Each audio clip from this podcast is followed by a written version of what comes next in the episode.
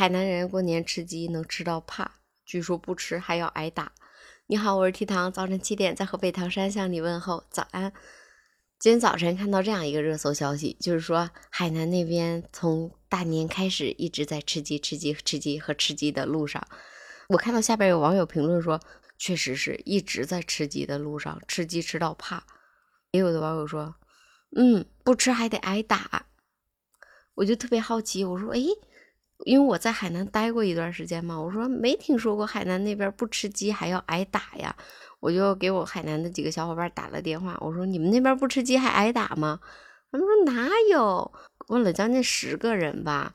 然后其中有一个给出了我一个答案，就是他猜测的，可能是因为什么呢？海南那边过年的话，他要拜公，拜公的话，因为鸡在海南人心目中的地位那是相当的至高无上的嘛。他们拜公的时候会摆上那个鸡，但是拜公完之后，那个鸡必须得吃掉，所以说可能是因为这个没有吃完会挨打，但是没有其他的解释了，就是只有这一个猜测。还有这么一说。杀鸡杀鸭是因为大年三十你过年的时候要要拜公，要要那个祭拜，祭拜的话就得有鸡有鸭，然后有菜要拜，拜完了他们你要是说不吃要挨打，可能就是说你拜完公的东西你必须要吃啦，你不能浪费或什么的，可能也就这样子而已，哪有那么多讲究？你自己看每个家庭每个时候老人的看法而已啦，哪有说不吃要挨打？所以我觉得应该没有网友留言的那么吓人，但是大家统一的反应就是这两天真的吃鸡吃到怕了，都不是吐了，是怕了。他说现在，嗯，你过年得走亲访友嘛，去每家桌上，桌上肯定都有鸡，因为鸡在海南人心中就是逢年过节的必备大菜。然后有的家里边比较富裕的呢，嗯，会在家里边挑选两只大肥鸡去走亲访友。哎，让我想起了我小时候，有的时候就会，嗯，回回回老家的时候拎上两只鸡或者拎上一只鹅，嗯，回老家。但是现在不都拎礼盒了吗？没想到海南那边还会拎鸡去拜年。还记得我在海南那段时间啊，我们有一个同事是一个女生，过完年之后去上班嘛，撅着小嘴，她说我就感觉如果再过两天的话，我都该变成鸡嘴了。她说这两天真的吃鸡吃到怕，但是海南人那边真的对。鸡有各种各样的研究。今天我给朋友打电话，脱口而出我说：“你们过年要不要吃那个黄焖鸡？”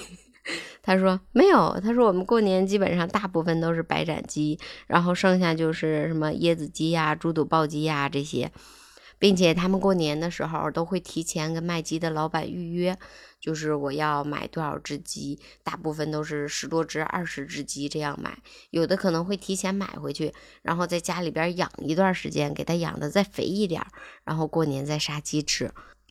刚给朋友打电话的时候，他说他家里边现在还有十几只、二十只鸡呢。